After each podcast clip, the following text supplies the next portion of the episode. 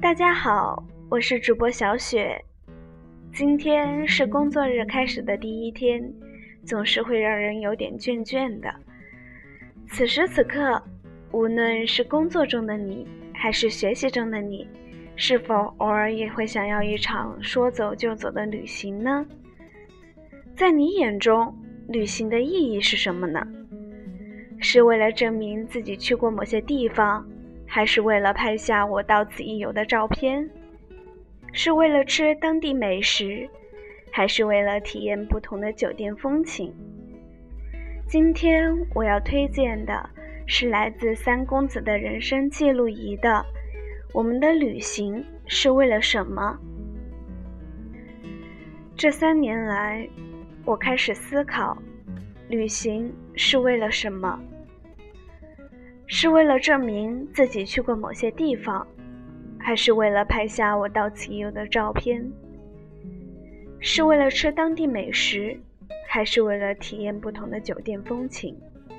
在很年轻的时候，旅行在我生活中的角色扮演是：忙碌的行走，不停歇的拍风景和拍自己，流水席的吃饭，以及累得不行的倒头就睡。当我启程的时候，我对目的地一无所知；当我回程的时候，我对目的地的所有了解都仅限于导游时不时的解说。当地的风土人情，对我而言，不过是一场匆匆而过的风景罢了。但是近几年，我开始放弃上面的那些要求，学着在国内。或国外的城市中待几天，吃饭、喝茶、逛超市、坐地铁、发呆、睡觉。我突然觉得宁静是一种美，偶尔的放下一点欲望是一种轻松。就连逛当地博物馆和美术馆的时候，我都能感觉到自己在闲适的欣赏作品，而不是计算时间的匆忙观光。此处无声却有声，旅行不再是身处异国他乡、自我出境的一种证明，而是一种探索、发掘和自我反思。生活中很可怕遇见无趣，这种无趣的背后是丢失了对整个世界的好奇心。一个人在某种熟悉的环境中待得太久。工作变得无趣，人际关系变得无聊，环境中也无法有新鲜的血液融入其中。这时候，生存在其中的人会渐渐死去，不是肉体，而是精神。就好像我们跟人对话的时候，定义他的年轻与活力，往往取决于他的思维的敏捷，他言语的活泼。以及眼神中的生机。对于我自己而言，我怕我被环境同化，我怕我被死水一般的氛围淹没，我更怕自己对于这个世界丧失了敏感力，丢失了说话表达的能力。所以，我需要去旅行。前年的一次工作交流中，我信口开河的。点评了西方好几位艺术家的作品。一位老艺术家很善意地批评我说：“你没有站在梵高真迹之前，你怎么能够体会到色彩流动的炫目？你没有去梵蒂冈广场看过雕塑，怎么能够体会那种摄人魂魄的美丽？你所做出的评价，只是对书本知识的一种复制而已。”是啊，困顿在某个封闭的环境，怎么能够证明世界真正的精彩？带了了解真相的好奇心去旅行，对行走过程中的每个片刻才会用心去观察、去体会，并且获得全新的认知。与此同时，信口开河这种糟糕的习惯。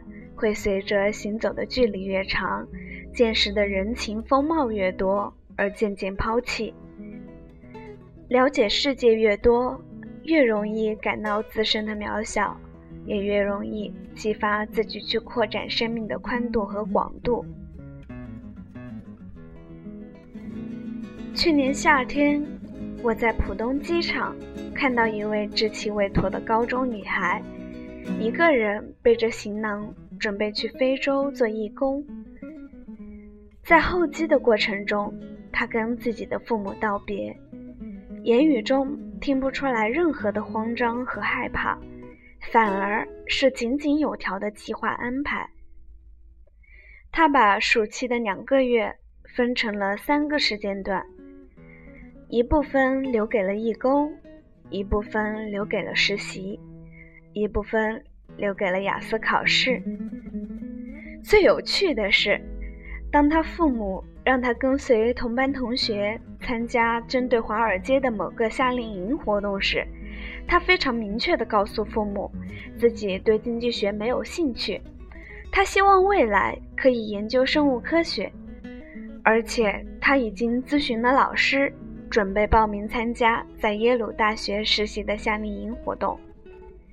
他跟父母说，去非洲做义工是自己的选择。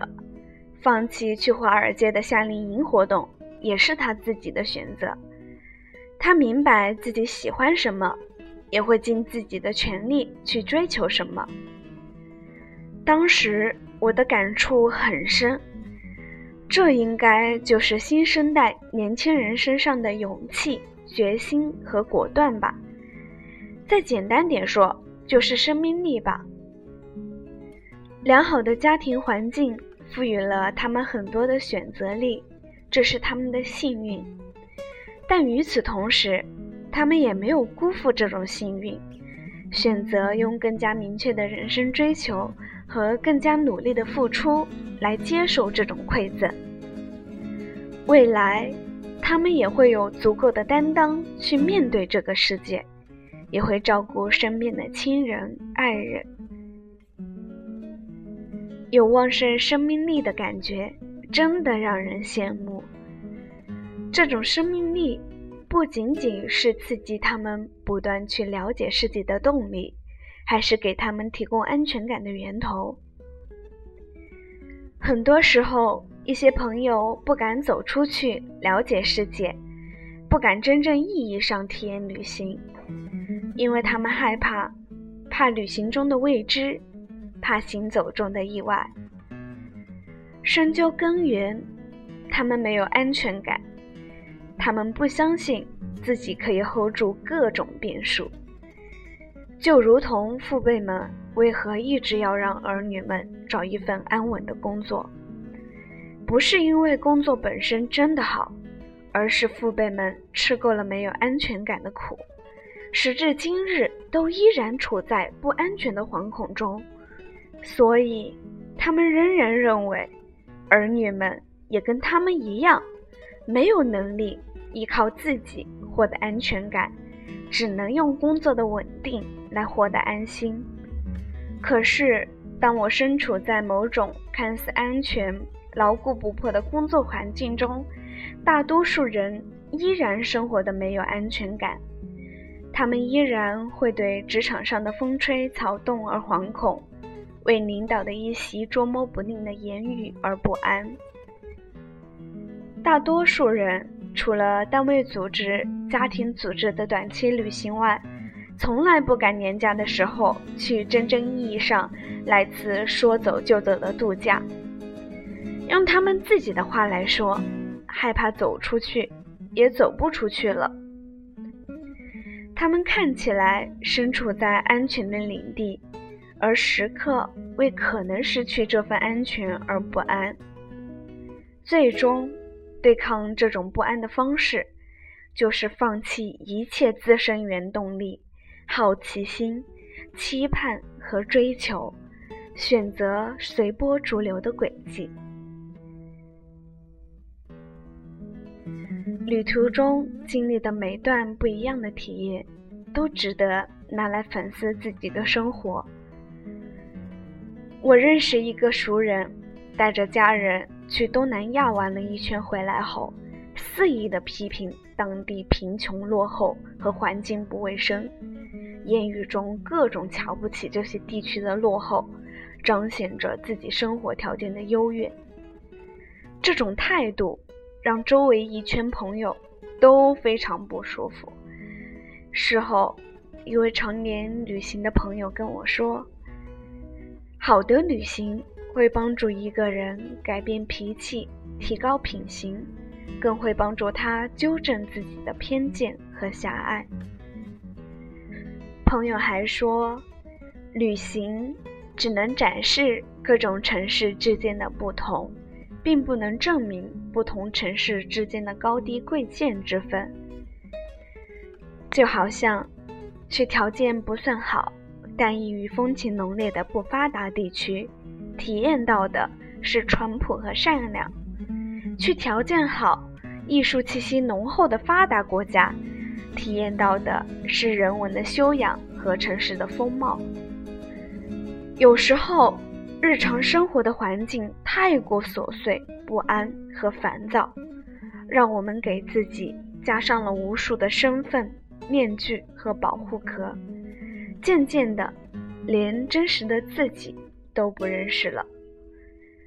而旅行中视野的开拓、体验的深刻，让一个人见识到放下了包袱、丢掉了面具的真实自己，在放松的氛围中去思考自己生命的价值和意义。